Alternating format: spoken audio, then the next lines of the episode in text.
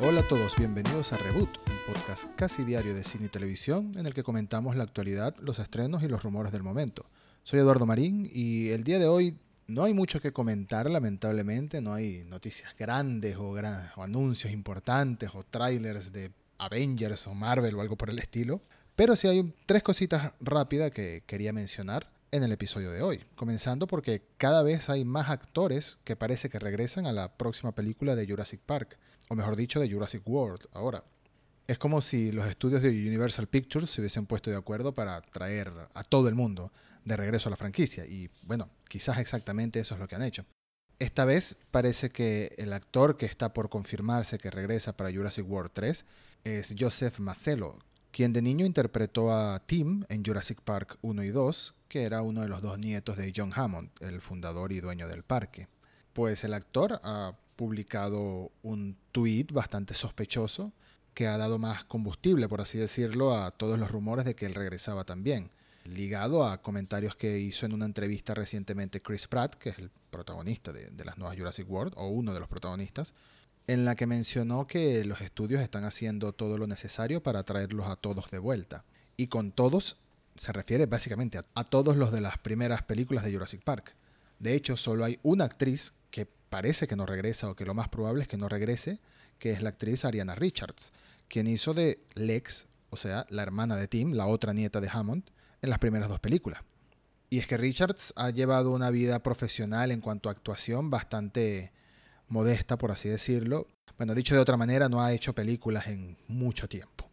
De hecho, la última película que hizo es una película para la televisión en 2013 y antes de eso había hecho un video en el 2001 y otra película para la televisión a finales de los 90. O sea, durante las últimas dos décadas no ha estado muy activa en cuanto a actuación, por así decirlo. O al menos no actuación a gran escala en películas, en blockbusters, etc. O en televisión, en dado caso. Mientras que Joe Macelo no ha parado de actuar nunca, aunque tampoco es que ha hecho muchas cosas relevantes en las últimas dos décadas, más allá de haber interpretado a al músico John Deacon en la película Bohemian Rhapsody, en la película sobre Queen, bueno, mejor dicho, sobre Freddie Mercury. Entonces, más allá de Marcelo, se espera que regrese el Alan Grant de Sam Neill, se espera que regrese la Ellie Sattler de Laura Dern, los clásicos. Y también volvería a regresar Jeff Goldblum para interpretar a Ian Malcolm, que también lo vimos en la película anterior, en Jurassic World 2, Fallen Kingdom. Entonces Jurassic World 3, cuando llegue en junio de 2021, según Universal Pictures, va a ser un reencuentro de, todos los clásicos de la saga, o al menos todos los que pueden participar. Me sorprendería gratamente si confirman que Ariana Richards también regresa, pero hasta ahora no hay rumores al respecto ni siquiera.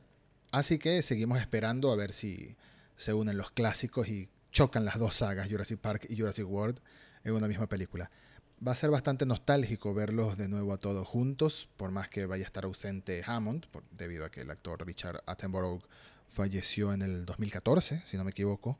Y bueno, quién sabe, la magia del cine hoy en día permite traer de regreso actores así hayan fallecido, aunque sea brevemente, pero no sabemos si va a suceder con, con este personaje, por supuesto.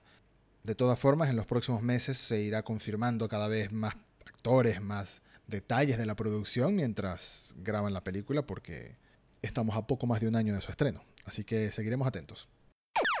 Lo siguiente que quería comentar rápidamente es que AMC publicó el tráiler de la nueva serie del universo de The Walking Dead, es decir, la tercera serie del universo de The Walking Dead, que se llama The Walking Dead World Beyond.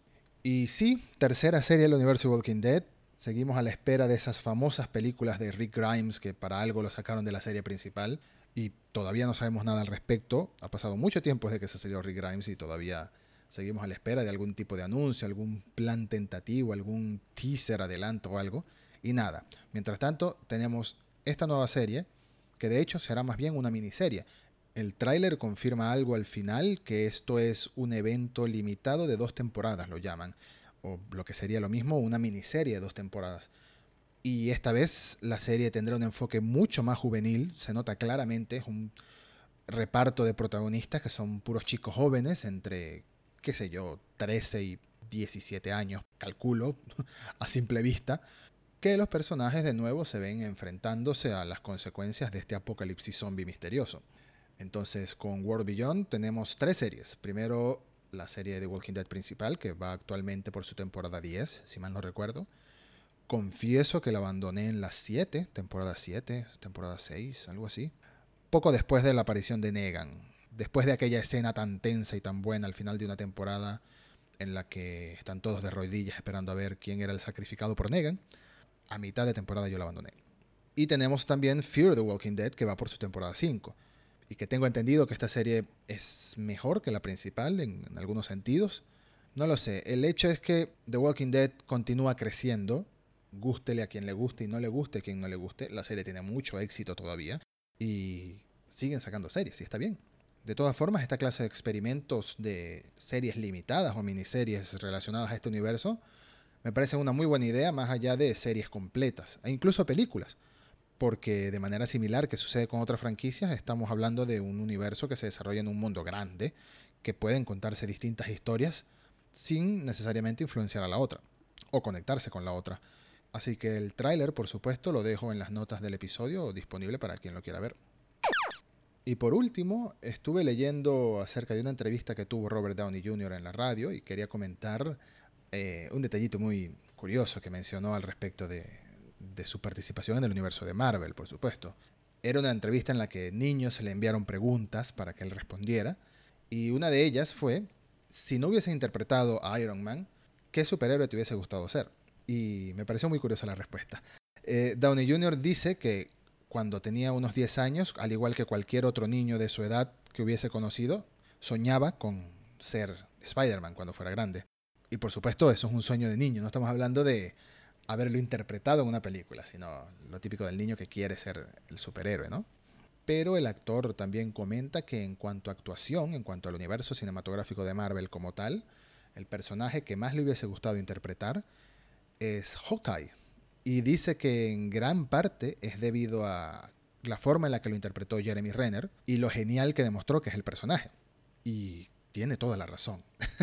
tiene toda la razón. Nunca olvidaré una parte o una escena en Avengers Age of Ultron en la que está Hawkeye con Scarlet Witch escondidos en, una casa mientras están los robots de Ultron afuera peleando con los Avengers.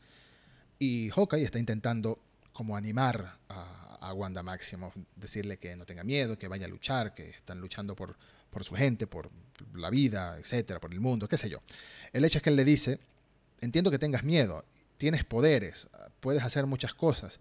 Fíjate, estamos aquí en una ciudad que está volando, hay robots que intentan acabar con el mundo, todos tienen poderes y yo tengo un arco y flecha. Nada tiene sentido, pero aún así estoy luchando. Y ese tipo de humor del personaje lo veo en parte similar a lo que hace Robert Downey Jr. Entonces entiendo que le guste la idea de haber sido Hawkeye, que por supuesto ya a estas alturas de la vida no lo va a hacer jamás. Y para finalizar, Downey Jr. también comenta que específicamente le hubiese gustado hacer de Hawkeye en su etapa como Ronin. Que Ronin es esa versión rebelde asesina con espadas que Hawkeye o Clint Barton eh, adopta en esa época de Avengers Endgame post chasquido, cuando estaba vengando a su familia y matando criminales y todo eso. La etapa más oscura de Hawkeye. Entonces, la respuesta de Downey Jr. es interesante. De todas formas, Robert Downey Jr. entra en esa categoría de actores que se metió tan de lleno en su personaje y está tan relacionado a él después de tantos años y tantas películas y la personalidad que le dio a Tony Stark y a Iron Man como tal y lo querido que es el personaje, que será imposible dejar de relacionarlo a Iron Man en el futuro. Es básicamente lo mismo que le pasa a Hugh Jackman con Wolverine. De hecho, el día que a Marvel se le ocurra contratar un nuevo actor para hacer de Wolverine, que es algo que va a suceder seguramente, o sea, acaban de comprar Fox, acaban entre comillas de comprar Fox y tienen ahí a los X-Men y a los Cuatro Fantásticos como dos grandes propiedades que en algún momento van a meter al universo cinematográfico de Marvel. El día que se les ocurra contratar a un nuevo actor para Wolverine, ese actor lo va a tener muy difícil, no para llenar los zapatos de Hugh Jackman, que también, ojo, pero no solo para eso, sino para que la gente deje de pensar en Hugh Jackman como Wolverine. Y es lo mismo el día dentro de, no sé, una década o más, que quieran hacer un nuevo casting para Iron Man, para Tony Stark, va a ser muy difícil que dejemos de pensar en, Robert Downey Jr. cuando pensamos en Iron Man. Y así le pasa a muchos más personajes de este tipo. Pero es curioso, es curioso que haya elegido a Hawkeye. Honestamente, no habría imaginado que iba a elegir a Hawkeye. Aunque yo soy Team Hawkeye. Hawkeye lo defiendo a muerte. Parece un gran personaje. No será tan poderoso, no tendrá super fuerza, no podrá lanzar electricidad por los dedos tampoco, pero con su arco y flecha hace mucho. Así que tiene mérito, tiene bastante mérito. Y bueno, como extra, quiero dejar esta vez, no voy a decir lo de que no va a ser tradición o costumbre lo del extra, cuando haya bien y ya, ya lo he dicho bastante. Pero el extra del día de hoy es el tráiler de Transformers War for Cybertron, que es un nuevo anime de Netflix que va a ser dividido en tres partes, es una especie de miniserie también o trilogía de películas o todavía no entiendo muy bien el formato porque leo que en algunos sitios hablan de seis episodios de 22 minutos, pero Netflix habla de trilogía. Entonces, todavía no está claro qué va a ser, pero el tráiler luce muy bien. Es un anime 3D de mm, la saga Transformers en el planeta Cybertron y luce prometedor. La primera parte se estrena en el 2020. No sabemos cuándo llegan las otras dos partes, pero mientras tanto les dejo el tráiler en las notas del episodio para que lo vean y que comience el hype para los que nos gustan las cosas de robots y mechas y todo esto. Como siempre, muchas gracias por escuchar y hasta el próximo episodio de Reboot.